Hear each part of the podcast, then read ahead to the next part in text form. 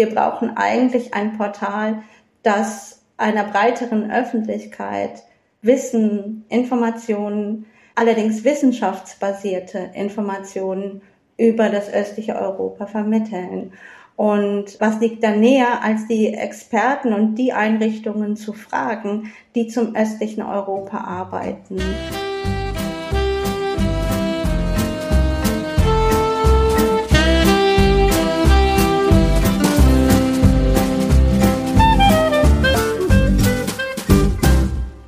Herzlich willkommen zu einer neuen Folge der Donauwellen, der Südostcast. Bei uns geht es um Menschen, Themen und Bücher, die Donau hinab und die Karpaten hinauf. Mein Name ist Florian Kürer-Wielach und ich darf heute mit Antje Johanning sprechen. Sie ist die Projektkoordinatorin des Online-Portals Copernico, Geschichte und kulturelles Erbe im östlichen Europa, das vom Herder-Institut in Marburg betrieben wird. Über diese neue Plattform werden wir heute miteinander sprechen. Herzlich willkommen, liebe Frau Johanning. Stellen Sie sich doch bitte unseren Hörerinnen und Hörern kurz vor. Ja, erstmal herzlichen Dank für die Einladung. Ich freue mich, heute hier dabei sein zu können. Mein Name ist Antje Johanning Rajene. Ich bin wissenschaftliche Mitarbeiterin am Herder Institut für historische Ostmitteleuropa-Forschung in Marburg und koordiniere das Projekt zum Aufbau des Copernico-Portals. Und Herr Küre-Wiedach hatte das ja gerade schon erwähnt, dass es den ja, Claim trägt, Geschichte und kulturelles Erbe im östlichen Europa. Welche Aufgaben haben Sie in diesem Projekt, dass wir ein bisschen wissen, ähm, ja, wen wir da vor uns haben, zumindest akustisch? Genau, ich bin hier Koordinatorin des Projektes und als Koordinatorin sind meine Aufgaben natürlich sehr, sehr vielfältig. Einerseits geht es oder ging es sehr lange darum, äh, überhaupt das Angebot zu planen und aufzubauen. Dann geht es aber natürlich auch darum, wir haben ein breites Netz an Partnereinrichtungen, dieses Partnernetzwerk zu koordinieren und die Kommunikation äh, mit diesen Einrichtungen zu führen, aber auch die Themenschwerpunkte zu planen, Autorinnen zu finden und schließlich auch redaktionelle Arbeiten zu machen. Ich darf ja schon lange sozusagen ein bisschen mitwirken bei diesem Projekt ähm, und verfolge das auch schon sehr lange. Äh, Frau Johanning weiß, dass ich da ja durchaus immer wieder gerne auch Rückmeldung gebe. Jetzt seit einigen Wochen oder Monaten ist das Ergebnis jetzt auch schon online. Äh, wir finden das, die, die Plattform unter www.copernico.eu. Das ist aber eigentlich erst der Anfang. Es soll ja noch viel größer und breiter werden, das Angebot. Aber kommen wir vielleicht nochmal an diesen Anfang zurück vor einigen Jahren. Was ist die Idee hinter Copernico? Die Idee hinter Copernico äh, sind vielleicht zwei zentrale Beobachtungen. Einerseits sehen wir, dass es sehr viel Expertise zum östlichen Europa, gerade hier auch im deutschsprachigen Raum gibt und auf der anderen Seite aber sehr wenig Wissen über das östliche Europa, über die Geschichte, über das kulturelle Erbe. Daraus ist die Idee entstanden, diese beiden Beobachtungen zusammenzubringen und zu sagen, wir brauchen eigentlich ein Portal, das einer breiteren Öffentlichkeit Wissen, Informationen, allerdings wissenschaftsbasierte Informationen über das östliche Europa vermitteln. Und was liegt da näher, als die Experten und die Einrichtungen zu fragen, die zum östlichen Europa arbeiten? Wir sind jetzt gestartet. Ähm, Sie hatten es gerade erwähnt, dass wir seit einigen Monaten online sind. Wir ähm, sind jetzt mit einem kleinen Partnernetzwerk gestartet. Einrichtungen, wissenschaftliche Einrichtungen, Museen, Kulturreferate äh, oder auch die Martin-Opitz-Bibliothek um sozusagen die Arbeit dieser Einrichtungen sichtbarer zu machen und gleichzeitig über das östliche Europa, insbesondere über Geschichte und kulturelles Erbe zu informieren und das allerdings nicht wissenschaftlich, sondern eher niedrigschwellig, dass wir versuchen, auch denjenigen Wissen über das östliche Europa zu vermitteln, die vielleicht noch sehr wenig über das östliche Europa wissen. Also eine sehr breite Zielgruppe. Man muss schon interessiert sein an der Thematik, sage ich mal. Ähm, aber man braucht keinen wissenschaftlichen Hintergrund. Im Gegenteil, die Idee ist ja, ein Transferportal zu sein. Aus der Wissenschaft heraus, wissenschaftsbasiert, in eine breite Öffentlichkeit äh, zu gehen. Man sieht das, glaube ich, nicht nur inhaltlich, sondern auch optisch. Ähm, wir sind hier up to date, was, was das Layout betrifft, auch äh, die Usability, eine, eine Webseite, die ja ähm, einfach auch sozusagen auf der einen Seite bis zu einem gewissen Grad den, den Zeitgeist repräsentieren soll, wenn man so möchte, aber andererseits eben immer zurückgekoppelt ist auf, auf, auf das sehr, sehr breite Wissen, ja, vieler Jahrzehnte eigentlich, vieler Einrichtungen. Das heißt, die Initiative kam eigentlich aus dem Förderbereich heraus, wenn man so möchte. Also zuerst waren da mal vor allem Institute rund um ähm, ja, die BKM, wenn man so möchte, die Beauftragte ähm, des Bundes für Kultur und Medien. Und sie hatten hier sozusagen auch ein sehr breites Netz ausgespannt von Anfang an. Und sehr viel Input, möchte ich jetzt mal sagen. Ich habe es ja selbst erlebt. Und mit diesem sehr vielen Input, dem sehr breit gestreuten Input, mussten und durften Sie sozusagen ein Produkt äh, äh, entwickeln. Genau, wir sollten vielleicht an der Stelle erklären, Förderbereich hatten Sie angesprochen, dass äh, das Projekt äh, von der Beauftragten für Kultur und Medien in den letzten Jahren gefördert worden ist. Und es geht in dem Förderbereich um den Paragraph 96 des Bundesvertriebenengesetzes und vor allem um Einrichtungen, die sich mit der Geschichte der ehemals deutschen Gebiete im östlichen Europa äh, beschäftigen. Wir als Leibniz-Institut, also das Herder-Institut äh, ist ein Institut der Leibniz-Gesellschaft, hat noch einen etwas weiteren Forschungsauftrag. Deswegen haben wir gesagt, wir möchten diesen Radius auch noch etwas erweitern und haben zwar jetzt mit diesen Einrichtungen das Portal aufgebaut, gehen jetzt aber eine weitere Runde. Sie hatten ja auch gerade noch gefragt, was kommt noch alles und äh, dass wir nun auch Einrichtungen einladen, die sich nicht nur dezidiert mit der Geschichte der Deutschen, sondern generell mit dem östlichen Europa auseinandersetzen, um am Portal zu partizipieren. Denn das ist natürlich auch ja unser Anliegen zu sagen, es geht eigentlich nicht immer nur, also es, es kann eigentlich nicht nur um die Geschichte der Deutschen gehen, weil es ist ohnehin eine Austauschgeschichte und wir brauchen auch immer die anderen Perspektiven. Und in dem Sinne laden wir zu dem Portal nicht nur Einrichtungen und Forschende äh, aus dem deutschsprachigen Raum ein, sondern natürlich auch aus dem östlichen Europa, gerade auch am Themenmagazin mitzuwirken. Dabei muss man vielleicht auch noch erklären, also bislang äh, gibt es zwei Bereiche im Portal. Wir haben einmal das, den Bereich Themen, wir nennen den intern auch Themenmagazin, wo wir zu verschiedenen Themenschwerpunkten über das östliche Europa informieren. Und dann gibt es einen Bereich Recherche. Das ist eine große Datenbank, in der man recherchieren kann zu Aktivitäten im Bereich Geschichte und kulturelles Erbe im östlichen Europa.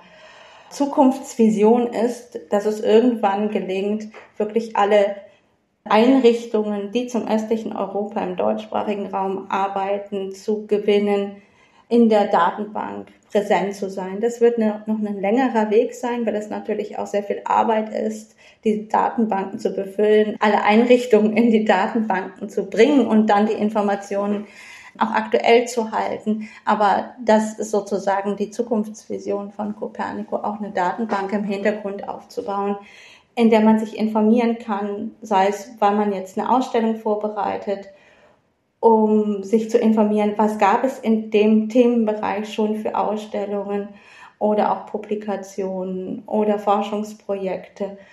Oder wenn ich zum Beispiel eine Veranstaltung vorbereite und sage, ich suche Expertinnen äh, zu dem und dem Thema, dass ich dann über die Forschungsprojekte, die wir aufnehmen oder Ausstellungsprojekte oder äh, Publikationsreihen dass man dann die richtigen Ansprechpartner und richtigen Expertinnen findet, die zu dem Thema gearbeitet haben. Also auch da eine Transferleistung eigentlich. ähm, sozusagen die, das Zusammenbringen der verschiedenen ähm, ja, Interessensgebiete beziehungsweise eben auch ähm, der Akteure, wenn man so möchte. Es ist also auch ein Angebot, Expertise zu nützen. Auf jeden Fall. Und man muss sich einfach vorstellen, wir haben ganz, ganz spannende Einrichtungen, äh, auch jetzt gerade aus diesem Förderbereich, den Sie gerade angesprochen haben. Äh, das sind zum Teil äh, kleine Museen zu einzelnen Gebieten im östlichen Europa. Da gibt es sehr viel Expertise, die aber auch vielen Wissenschaftlerinnen gar nicht so bekannt sind, denen nicht klar ist, was haben die Einrichtungen für Bestände, mit denen man eventuell erforschen kann. Das heißt, ähm, in erster Linie richten wir uns natürlich an eine breitere Öffentlichkeit. Aber ich denke, dass die Datenbank, die Recherchedatenbank, die wir aufbauen, letztlich auch für Forschende einen Mehrwert darstellen kann. Ja, und äh, wenn wir ehrlich sind, ist es ja durchaus auch ein Mehrwert für Forschende, mal einen schönen publizistischen Artikel zu einem Thema zu lesen. Es ist ja nicht so, dass wir Wissenschaftlerinnen und Wissenschaftler ständig nur Fachartikel lesen, sondern auch mal ganz dankbar sind über einen qualitätsvollen, guten äh, gut geschriebenen publizistischen Beitrag. Und genau die findet man. Also es sind zwei, zwei große Bereiche. Das eine ist eben der publizistische, wo wissenschaftliche Expertise gut lesbar angeboten wird. Und das andere, Sie haben es bereits angedeutet, ein, eine, eine Datenbank, ähm, die auch sehr viel, ja, Vorlaufzeit und Entwicklungszeit beinhaltet. Möchten Sie vielleicht ein wenig darüber erzählen, was hinter diesem, dieser ja ähm, sehr mächtigen Datenbank steckt oder bald stecken wird? Ja, also vielleicht erstmal alle Informationen im Copernico-Portal werden in Datenbank der DigiCult Verbund EG verwaltet. Die DigiCult Verbund EG, also eine Genossenschaft, ist eigentlich ein Anbieter im Museumsbereich und für uns war es wichtig, mit der DigiCult Verbund DG zusammenzuarbeiten, weil sie für die Museumswelt einen wichtigen Mehrwert bietet, weil alle Daten das Exportformat Lido haben. Und mit diesem äh, Format ist es auch möglich, an größere Portale Informationen zu liefern, zum Beispiel an die DDB oder auch an die Europäer. Also die DDB, die Deutsche Digitale Bibliothek, und die Europäer ist sozusagen die europäische Version nochmal dieser Online-Bibliothek. Also die äh, Copernico ist anschlussfähig an eigentlich alle großen ähm, ja, Portale, Digitalportale, die momentan und, und auch in Zukunft eine Rolle spielen werden, anhand dieser Datenbank. Und wir haben natürlich die Hoffnung, weil wir in den letzten Jahren auch gesehen haben, es gab sehr, sehr viele digitale Projekte, tolle Ideen, und nach fünf, sechs, sieben, acht Jahren sind sie schon technisch nicht mehr anschlussfähig. Und wir haben versucht, ein interoperables und nachhaltiges Portal aufzubauen. Natürlich ist es in der, bei der derzeitigen Schnelligkeit der Entwicklung auch schwierig vorherzusagen, was ist wirklich nachhaltig. Aber wir hoffen, dass wir jetzt auch durch dieses Format ja ein, ein größtmögliche Nachhaltigkeit äh, mitgedacht haben. Und wir hoffen natürlich sehr, dass wir in 20 Jahren nicht veraltet sind und dass unser Portal nicht mehr existiert, wie so viele andere Portale, die vor 20 Jahren aufgebaut worden sind oder Angebote. Aber das ist ja genau die Idee, dass die äußere Erscheinung sich wandeln wird. Da kann man relativ sicher sein, dass die in 20 Jahren anders sein wird. Aber all die Daten, alle quantitativen und qualitativen Informationen, die in den nächsten Jahren mühevoll und mit viel Begeisterung aufgebaut und eingespeist werden, die sollen nachhaltig einfach auch zur Verfügung stehen. Und ich denke, das ist ja auch, auch der große Punkt. Einerseits kurzfristig und mittelfristig Transferleistung in die Öffentlichkeit und andererseits das Generieren von relevanten Daten auch, auch über, über den mittelfristigen Horizont hinaus. Ja, wichtig ist natürlich auch, dass äh, das, was wir aufbauen, das, was wir ins Netz stellen, gefunden wird. Und also sozusagen, dass wir auch sozusagen die Google-Parameter bedienen und de, den Information Retrieval äh, bestmöglich bedienen. Und äh, dafür haben wir auch mit der DigiCult Verbund DG gemeinsam einen Thesaurus aufgebaut. Das heißt, äh, wir arbeiten im Hintergrund sozusagen mit kontrollierten Vokabularen und mit einem Thesaurus, der auch zweisprachig aufgebaut wird. Und das sollte man vielleicht an der Stelle sagen, das Portal, das Copernico-Portal ist generell zweisprachig. Also alles, jeder Artikel ist nicht nur in deutscher Sprache, sondern auch in englischer Sprache verfügbar. Natürlich eine unglaubliche äh, Ausweitung nochmal. Der nächste Transfer, ähm, so wichtig das Deutsche als Forschungssprache ist, da glaube ich, besteht kein Zweifel dran. Ähm, aber genauso besteht kein Zweifel dran, dass einfach die englischsprachige Welt ähm, einfach eine ganz andere ist und mit der kommen wir sozusagen jetzt an. Mit Copernico kommen wir an und ähm, werden äh, dort sichtbar. Nicht nur als Förderbereich, sondern eigentlich als alle, die an und für Südosteuropa, Osteuropa, Nordosteuropa arbeiten. Ja, also da sprechen Sie natürlich auch etwas an. Wir haben äh, das Portal auch öst, zum östlichen Europa, östliches Europa ge gesagt, weil wir auch einen Partnerkreis haben, der nicht nur wie zum Beispiel das Herder-Institut zu Ostmitteleuropa forscht, sondern hier ist sozusagen der ganze Raum des östlichen Europas betroffen. Mit dem Museum für Russland Deutsche Kulturgeschichte geht es auch schon sehr, sehr weit in den Osten hinein. Und ja, damit haben wir sozusagen eigentlich nicht so die, also keine Fokussetzung, wie jetzt Sie mit dem IKGS haben auf äh, Südosteuropa oder das IKGN, das Nordostinstitut, das sich vor allem mit dem nordöstlichen Europa beschäftigt oder wir als Herder-Institut mit Ostmitteleuropa, sondern wir als Copernico wollen sozusagen diesen ganzen Raum abdecken. Und es ist natürlich auch ein ganz schöner Anspruch und äh, ist auch eine Herausforderung, wenn wir Themenschwerpunkte planen. Weil es dann natürlich auch darum geht, ja einigermaßen den, den Raum abzudecken, was äh, punktuell gelingt. Sagen wir das mal so. Selbstkritisch sagen wir das mal so. Dazu muss man halt eben Themenschwerpunkte setzen. Es gibt auch schon zwei Schwerpunkte auf der Website zu finden. Die ersten zwei, die entwickelt wurden, Migration und Musikkultur. Was kann man da schon sehen? Was findet man da schon?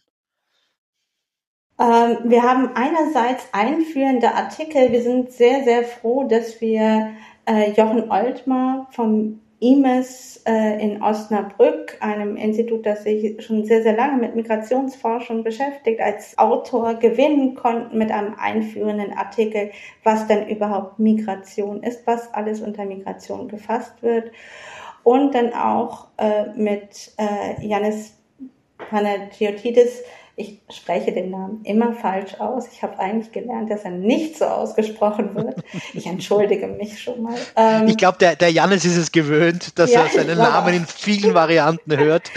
Ja. Ähm, und dass wir ihn äh, gewinnen konnten, dass er sozusagen versucht hat, Migration im östlichen Europa in einem einführenden Artikel abzudecken und äh, dann in einem etwas vertiefenden sich dann nochmal speziell mit der Migration von Russlanddeutschen auseinanderzusetzen. Wir haben darüber hinaus noch weitere vertiefende Artikel, ähm, die sich mit Einzelaspekten von Migration beschäftigen oder auch vom Kollegen vom IKGS, von Tobias Vega, einen eher einführenden Artikel zur äh, religiös motivierten Migration und dann haben wir, und das ist, glaube ich, etwas sehr Schönes geworden, wir haben unsere Partnereinrichtungen im Vorfeld gefragt, was habt ihr denn in euren Häusern, also vor allem auch die Museen gefragt, was habt ihr für Objekte in euren Häusern, die Migrationsgeschichten erzählen. Und daraus ist eigentlich eine ganz schöne Serie entstanden mit vor allem Koffer, aber auch anderen Objektgeschichten, wo anhand von Einzelobjekten, sei es ein, ein Mantel, ein Babyjäckchen, ein, ein Koffer, ein Schlüsselbund, darüber äh, Migrationsgeschichten erzählt werden. Dann kann ich ankündigen, dass ich hoffe, noch im Februar, äh, es kann aber auch März werden, noch ein äh, weiteres Kaleidoskopstückchen zu diesem Schwerpunkt Migration hinzukommt. Dort wird es dann verschiedene Artikel zu Zwangsmigration im, im und aus dem östlichen Europa während des Zweiten Weltkriegs geben ein Themenschwerpunkt, äh, der von einem Kollegen hier aus dem Herder-Institut, dem Leiter unserer Kartenabteilung, initiiert und durchgeführt worden. Und da werden wir verschiedene Biografien haben und anhand von Karten Migrationswege verfolgen können. Jetzt ähm, Ende Januar werden wir zwei neue Webdokumentationen veröffentlichen. Einmal eine Webdokumentation zu einer Familie aus Oberschlesien, die äh, am Beispiel der Familie Neumann Flucht und Integration aus Oberschlesien in die Bundesrepublik thematisiert und sehr anschaulich mit Briefen, mit Videomaterial, mit Fotos dokumentiert. Und dann eine zweite Webdokumentation zum deutschsprachigen Theater in der Sowjetunion und deren ja, äh, Ringen, ob bleiben oder gehen an, angesichts der, der Situation in der Sowjetunion und äh, auch der Marginalisierung dieses deutschen Schauspiels, das im Prinzip auch ins Leben gerufen wurde, um zu zeigen, okay, das ist ein Zugeständnis an die deutschsprachige Minderheit, ihr bekommt ein Theater. Und es war dann auch sozusagen ein Mittel, um die deutschsprachige Minderheit zu lenken und äh, je nachdem, wie, wie mit der Theatertruppe dann umgegangen wurde, konnte man auch sozusagen ja die politischen äh, Entwicklungen ablesen, wie es auch um die Rechte und die Situation der deutschen Minderheit in der Sowjetunion bestellt war. Also auch sehr, sehr spannend. Mit sehr, sehr vielen Videos arbeitet diese Dokumentation mit Interviews. Sehr spannend und das werden wir bald im Portal veröffentlichen. Mhm. Ein weites Feld die Migration. Ich denke, das Thema wird noch lange offen bleiben. Genau. Ist ja die deutsche Kultur und Geschichte im östlichen Europa eigentlich eine einzige Migrationsgeschichte, wenn man so möchte. Aber ich höre da ein Aber. Nein, Sie haben da total recht. Mir ist nur gerade aufgefallen, dass ich wahrscheinlich auch noch zwei, drei Sätze zum Schwerpunkt Musikkulturen ver äh, verlieren sollte. Ja, da hätte ich jetzt darum gebeten. Gibt es da was zu hören dazu, äh, dann auf der genau. Webseite? Wir, wir haben dort ein ganz spannendes Projekt mit wunderbaren Hörbeispielen zu Musik aus der Bukowina. Äh, Unerhörte Bukowina heißt es. Und dort werden Lieder nicht nur hörbar gemacht, sondern sie werden auch in kleinen Artikeln erklärt also welchen Hintergrund haben die äh, Lieder, was bedeuten diese Lieder. Und das ist, glaube ich, ein ganz spannendes Projekt hier. Wir haben aber auch natürlich ganz spannend zu lesende Artikel zum Beispiel über den Soundscape äh, von Danzig oder aber auch zur Operngeschichte des östlichen Europa.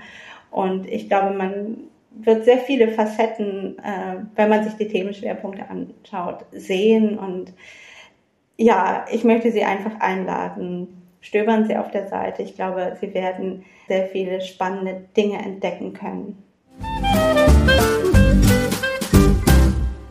Copernico.eu. Ich werde es nochmal erwähnen am Ende. Wir werden es auch in den Show Notes verlinken. Ähm, unser Portal, über das wir heute sprechen. Ja, was kommt dazu? What's next? Welche Themenschwerpunkte können wir in den nächsten Monaten erwarten? Im Herbst werden wir zwei neue Themenschwerpunkte herausfinden. Das wird einmal ein Themenschwerpunkt zu Räumen und Grenzen im östlichen Europa sein. Der Themenschwerpunkt trägt jetzt den Arbeitstitel Die Vermessung des östlichen Europas. Und ein zweiter Themenschwerpunkt, der sich mit Kulinaria befasst und der trägt den Titel Zwischen Himmelreich und Soljanka, eine kurze Geschichte der Esskultur.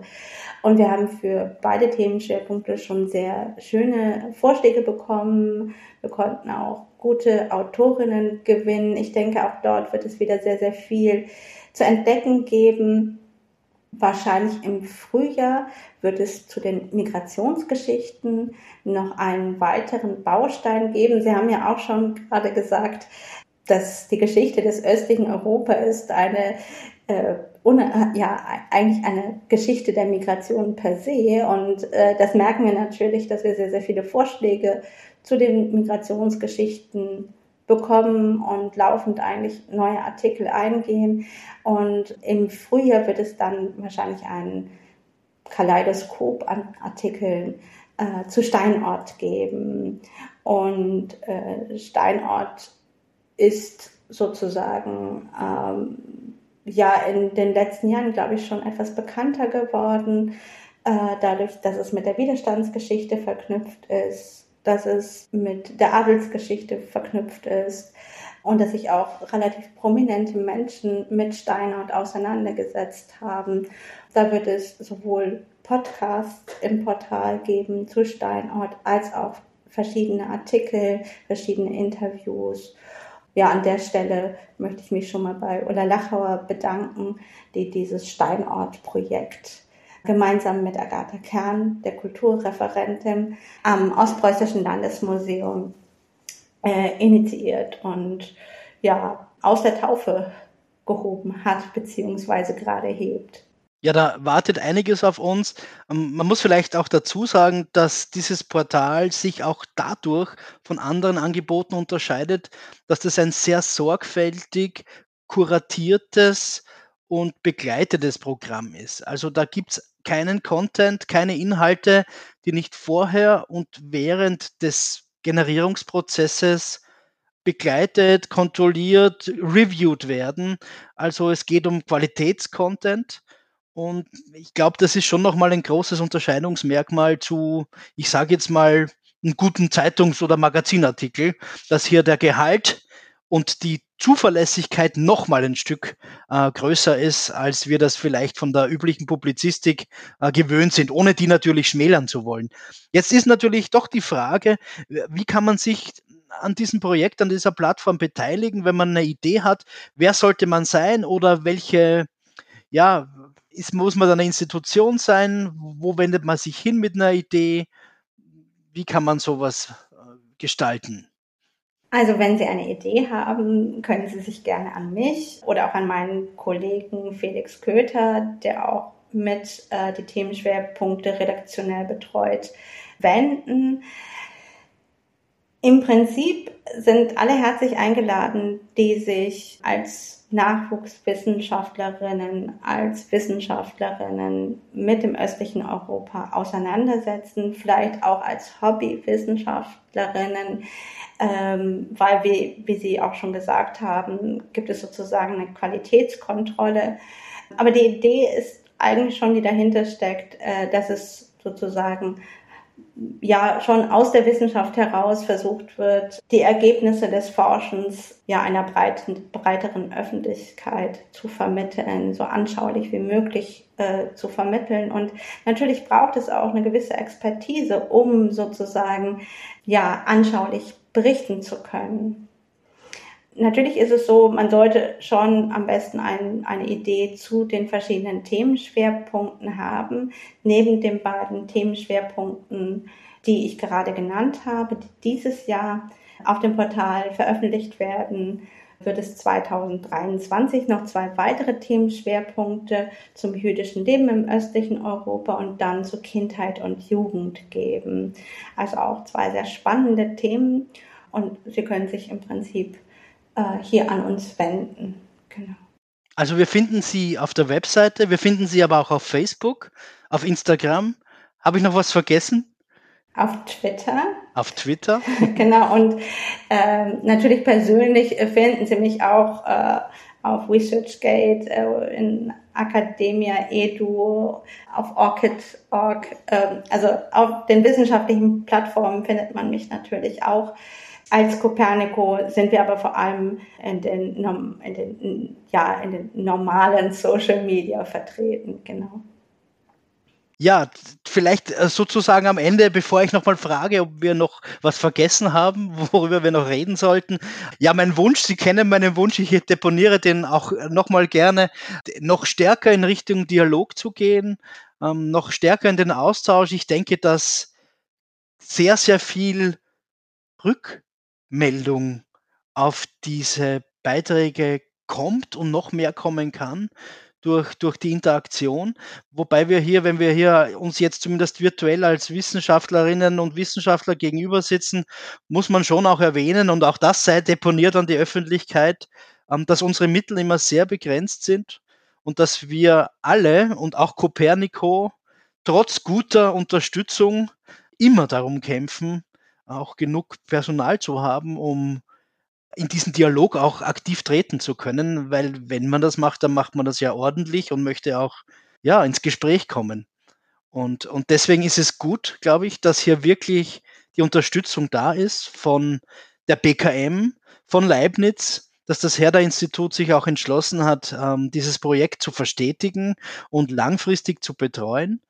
Und ich, ich denke, da ist einfach auch noch insgesamt in der, in der Forschung, in der Wissenschaft, in der Wissenschaftskommunikation, in der Kulturkommunikation ähm, viel vor uns, was, was den Dialog betrifft mit der, mit der Gesellschaft. Copernico geht da schon ein weites Stück voraus und wird sicher auch noch stärker in diesen, in diesen, in diesen Austausch eintreten können und vor allem auch sichtbar machen, was vielleicht noch nicht sichtbar genug ist. Ja, Sie sprechen da einen sehr wichtigen Punkt an und wir haben äh, im Vorfeld während des Aufbaus von Copernico natürlich darüber nachgedacht, äh, wie schaffen wir es, in Dialog äh, zu treten. Und äh, wir haben aber genau diese Überlegungen angestellt, dass es natürlich schon alleine nur, wenn wir unter jedem Artikel Kommentarfunktionen hätten, dass die natürlich moderiert werden müssen. Und äh, wir haben dann gesagt, in einem ersten Schritt, bis wir einschätzen können, wie viel Arbeit da wirklich auf uns zukommt, machen wir das in den Social Media. Wir müssen die Social Media Kanäle ohnehin aufbauen und die Social Media Kanäle moderieren. Und ähm, wir schauen dann, macht es eventuell Sinn, auch äh, die einzelnen Beiträge äh, mit Kommentarfunktionen auszustatten. Und natürlich äh, gibt es mittlerweile noch sehr viel mehr Ideen, wie sozusagen ein bidirektionaler Transfer stattfinden kann, so nennt man das in der Wissenschaft. Also wie kann man sozusagen Transfer so machen, dass er dialogbasiert ist, dass man in Dialog eintritt und da gibt es in der Forschung natürlich schon sehr schöne Ideen, äh, gerade auch in naturwissenschaftlichen Projekten. Äh, gerade gab es auch ähm, einen Aufruf, äh, dass zum Beispiel selbst Kinder mit Vögel im heimischen Garten zählen. Ich denke, in den Geschichtswissenschaften wird es schon etwas komplizierter. Da können wir nicht so in den heimischen Garten gehen und Vögel zählen.